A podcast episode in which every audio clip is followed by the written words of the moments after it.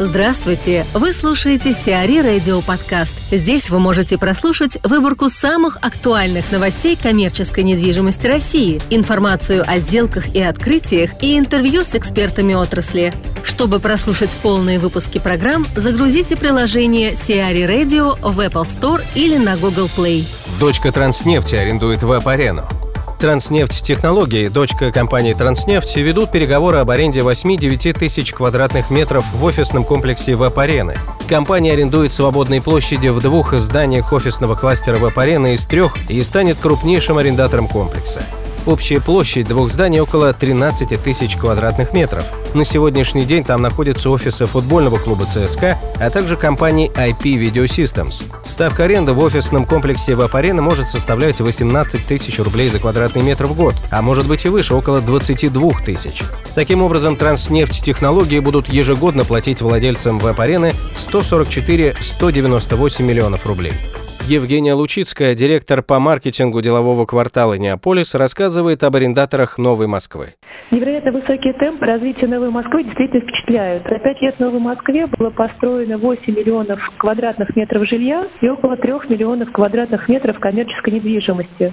Что касается транспортной ситуации, то она кардинально улучшилась. В Новой Москве плотность улично-дорожной сети увеличилась более чем в полтора раза. С 2012 по 2016 годы построено 27 километров дорог. В текущем году уже 42 километра, а за период 2018-2020 2021 года планируется построить еще 216 километров транспортной инфраструктуры. Благодаря строительству и реконструкции автодорог в следующем году планируется организовать почти 20 новых маршрутов общественного транспорта. В настоящее время на территории Новой Москвы действуют две новые станции метро – Румянцево и Саларьево. А к 2019 году планируется совершить строительство еще четырех станций метро. Для сравнения, другой деловой район столицы, территория Москва-Сити, развивается в течение 25 лет, и в настоящее время транспортные сложности в Сити по-прежнему остаются. В развитие Новой Москвы за прошедшие пять лет вложены колоссальные инвестиции. Почти 800 миллиардов рублей в строительство недвижимости, более 150 миллиардов рублей в создание и реконструкцию дорожно-транспортной, инженерной и коммунальной инфраструктуры. Здесь важно подчеркнуть, что порядка 80% этих инвестиций вкладывают в бизнес-структуры. В результате высокого интереса со стороны инвесторов в Новой Москве активными темпами развивается офисный и торговый сегменты недвижимости. Так общий объем офисных площадей класса А и Б в Новой Москве на данный момент составляет более 465 тысяч квадратных метров. Резидентами офисных центров, расположенных в Новой Москве, уже стали такие крупные компании, как Ростелеком, авиакомпания «Победа», Теле2, Орион, Oracle, транспортные технологии и группа компаний «Систематика». Повторюсь, уже сегодня очевидно, что Новая Москва – это будущее деловой жизни столицы. Интерес крупных компаний к проектам в Новой Москве стремительно растет. Отчасти это связано с дефицитом больших качественных общественных площадей в Москве. Евгения, а как изменились требования к арендаторам офисов в Новой Москве за последние несколько лет? Кардинально. Традиционно офис был местом для коллективной работы, но сегодня это общественное пространство для личного и совместного творчества. Если раньше девелоперы строили здания, то сегодня мы создаем среду для развития бизнеса. Это отражается в архитектурно-планировочных решениях, технических характеристиках зданий, инженерных мощностях. Современные деловые центры предоставляют арендаторам возможность организовать офис конкретно под нужды компании, использовать гибкий подход. Офисный рынок будущего уже сегодня формирует молодые прогрессивные компании, которые не воспринимают офис только как место для работы. Им уже недостаточно скучного open space со столами и стульями. Современный офис – это офис-конструктор, гибкое пространство, включающее в себя различные функциональные зоны, для коммуникации и личностного роста. именно с этим связана популярность гибкого подхода при организации офисного пространства, а также рост интереса к коворкингам. Деловом квартале Неаполис мы отошли от обычного подхода заполнения инфраструктуры. Мы предусмотрели размещение кафе, ресторана, фитнес-центра с бассейном, торговой галереи, отделение банка, салоны красоты и многое другое. На эксплуатируемых кровлях паркинга возможно проведение больших корпоративных мероприятий для арендаторов. На благоустроенной территории делового квартала Неаполис прогулочные зоны с фонтанами, летнее кафе, площадки для занятия спортом на открытом воздухе, рабочие зоны с Wi-Fi. Но финальный выбор по наполнению инфраструктуры за нашими арендаторами. Новый формат, достаточно популярный, коворкинги. Насколько они, на ваш взгляд, уместны вообще в Новой Москве и планируете ли вы делать что-то подобное? Появление коворкингов стало следствием изменений традиционных моделей бизнеса. Принципиальное отличие коворкингов от других рабочих пространств заключается в более высокой продуктивности работы за счет эффекта синергии между резидентами. Для делового квартала Неаполис мы считаем проект коворкинга очень востребованным и нужным. Сама идея концепции лайфстайл Неаполис перекликается с функцией коворкинга. А, ну и, собственно, последний вопрос у нас в завершении нашей беседы. Как вы оцениваете перспективы строительства офисов под заказ? Территория Новой Москвы идеально подходит для строительства штаб-квартир. Здесь представлены большие земельные участки, где можно реализовать крупный объект. Территория обладает высокой транспортной доступностью уже сложившейся деловой инфраструктурой. Однако, если оценивать целесообразность проекта под заказ в Новой Москве, то необходимо учесть, что ставки аренды на уже построенные офисные площади остаются очень привлекательными. Таким образом, нет необходимости начинать новое строительство в ситуации, когда можно арендовать или приобрести высококлассный готовый объект по демократичной цене. С учетом рыночной ситуации, сейчас хорошее время для покупки или аренды офисов в Новой Москве. Елена Маслова, старший консультант, руководитель направления по работе с многофункциональными проектами в отделе торговых помещений CBR в Москве, рассуждает о новом проекте «Азбуки вкуса» в ММДЦ «Москва-Сити».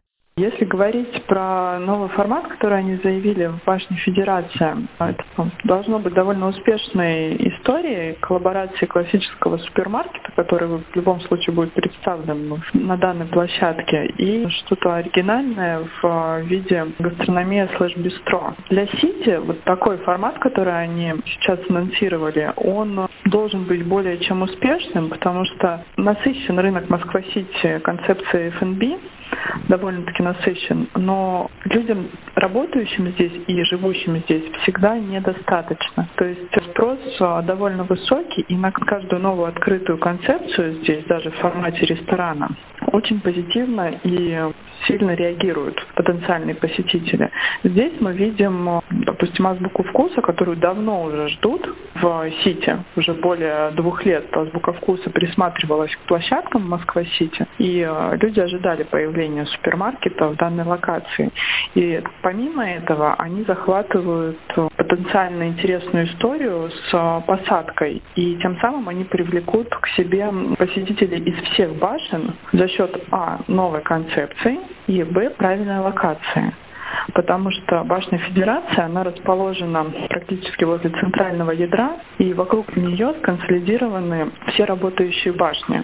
Доступ удобен, концепция интересная и правильная, она а, выдержит текущую конкуренцию, безусловно. Помимо этого, Азбука Вкуса взяла для себя правильных партнеров в данный проект. Это все в общей сложности определит позитивный старт э, именно такой коллаборации. По поводу минуса, да, в данной концепции это парковка. Вопрос остается сложным. Мы понимаем, клиенты Азбука Вкуса – это жители апартаментов, да, потому что до этого они пользовались доставкой, но их недостаточно, и должен быть довольно высокий средний чек людей, которые осуществляют покупки в Азбука Вкуса, затем на автомобиле едут домой. Вот здесь может быть сложность, потому что парковки недостаточно, все уже с этой проблемой столкнулись и знакомы, и э, в данном случае Башня Федерации может предложить ближайшую парковку, это Афимол. Ну, то есть это из сложностей, с которыми они могут столкнуться. Но в общем, учитывая все факторы, это позитивное открытие на рынке. Еще достаточно большая остается емкость для новых каких-то открытий. Да. да? Да, это так. Но в качестве примера можно также привести открытие уникального проекта, да, сочетающего в башне Ока, который э, сочетает и ресторан русский, и вновь открывшийся ресторан э, Insight да, по системе Трукост, который работает, и он э, пару недель назад был открыт. И также э, успешно работающий прошлой зимой каток, который был впоследствии трансформирован в прекрасную террасу на свежем воздухе. Эта концепция, она показала себя довольно успешно и она перспективна. Главное, нужно обращать внимание при старте концепции Москва-Сити уровень, довольно высокий уровень конкуренции, поэтому здесь нужно выбирать правильных профессиональных партнеров. Ну, если эти факторы соблюдены, то лояльность постоянно растущей аудитории Москва-Сити, она будет обеспечена. Там такие требовательные так. люди, наверное, что получается нужно именно придумать что-то интересное, что-то новое. Это действительно так, поэтому Азбука вкуса не заявила о выходе в классическом формате. Хотя даже классическая азбука была бы воспринята аудиторией, прежде всего теми людьми, которые здесь живут, потому что, как я говорила, они пользуются доставкой, азбука вкуса доставка для там ежедневных покупок. А здесь они решили охватить, заявив, такую концепцию, решили охватить не только жителей апартаментов, но и людей, работающих в офисе. Вот, поэтому здесь концепция продумана правильно, теперь мы ждем, как она будет реализована.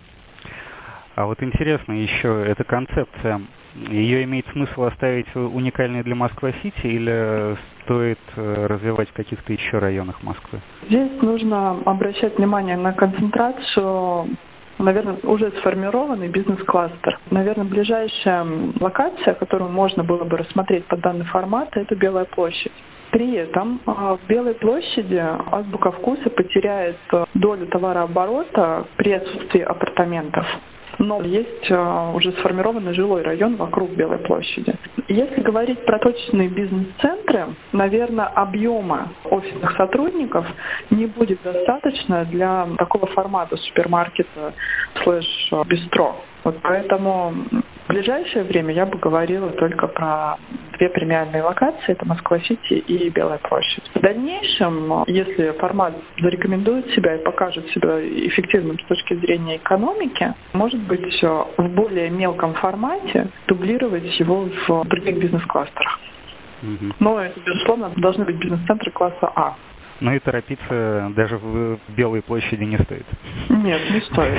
Не стоит, да, торопиться. Действительно, нужно подождать, как формат себя проявит. Наверное, год – это минимальный срок, когда будет понятно, он все-таки взлетает, либо не взлетает. Стоунхедж застроит юг. Стоунхедж получила права на застройку 0,32 гектаров в Холодильном переулке в Даниловском районе на юге Москвы.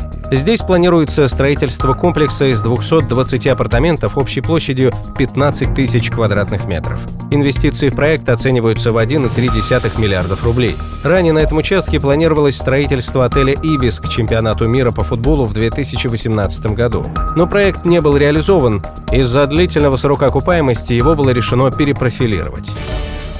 Сиари Радио. Эксклюзивные рубрики «За и против», «Ноу-хау», «Ремейк», «Новые форматы». Слушайте в полных выпусках программ в приложении Сиари Radio. Приложение доступно в Apple Store и на Google Play. Более подробная информация на сайте siari.ru slash radio.